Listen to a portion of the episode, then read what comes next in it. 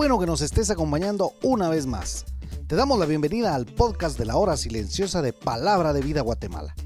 Cada uno de nuestros misioneros se han preparado para compartir contigo este comentario. Te animamos a que tengas un corazón dispuesto a recibir el consejo de la palabra de Dios.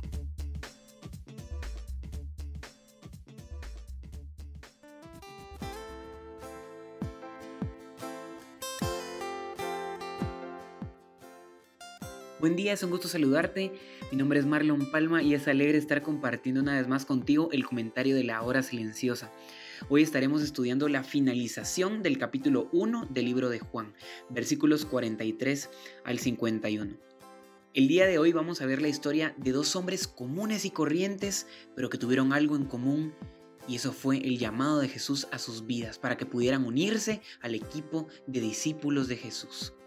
Es así que comenzamos con el versículo 43. Dice la palabra que Jesús quiso ir a Galilea y halló a un hombre llamado Felipe que era de la misma ciudad de Andrés y Pedro, Bethsaida.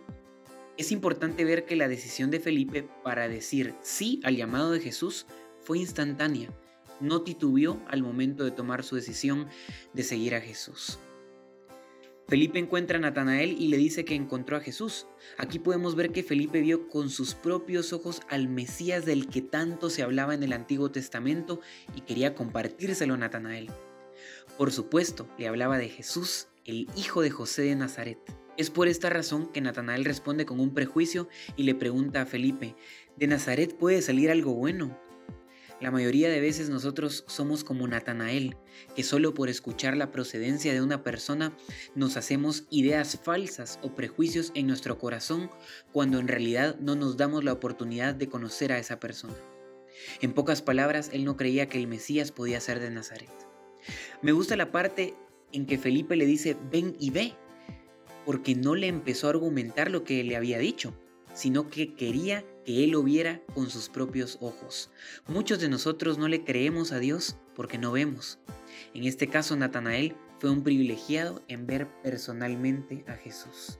Lo de Jesús es impresionante, no le dijo nada hiriente, no se molestó, sino que su comentario fue, he aquí un verdadero israelita en quien no hay engaño. ¿Sabes qué es lo que pasa? Que Jesús nos ve con ojos de misericordia y gracia. Sin embargo, tampoco estaba diciendo algo que no era. El sentido que no había nada engañoso en Natanael era que no tenía máscara.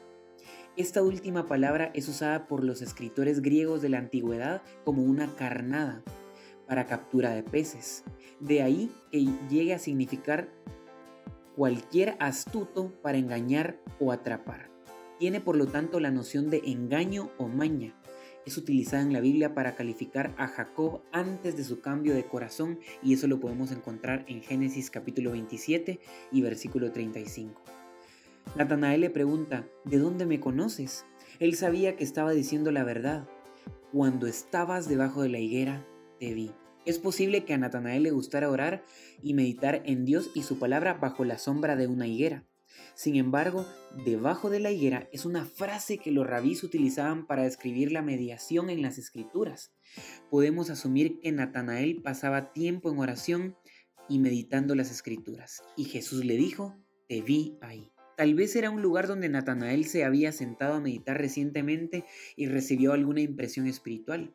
Es imposible estar seguros. Ciertamente la sombra de la higuera la hacía adecuada para sentarse debajo de ella en el calor del día.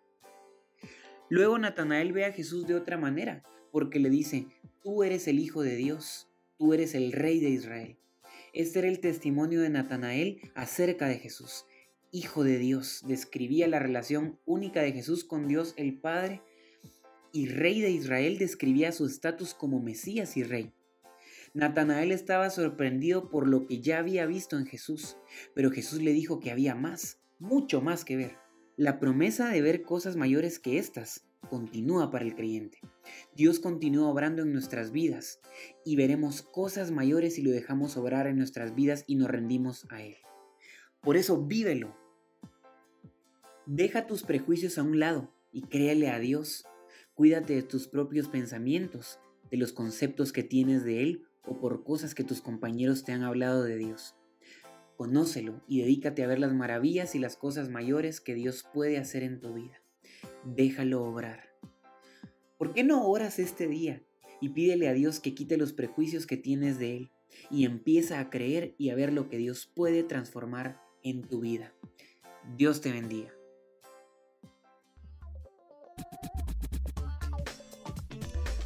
Puedes ser parte del crecimiento espiritual de tus amigos compartiendo este podcast con ellos.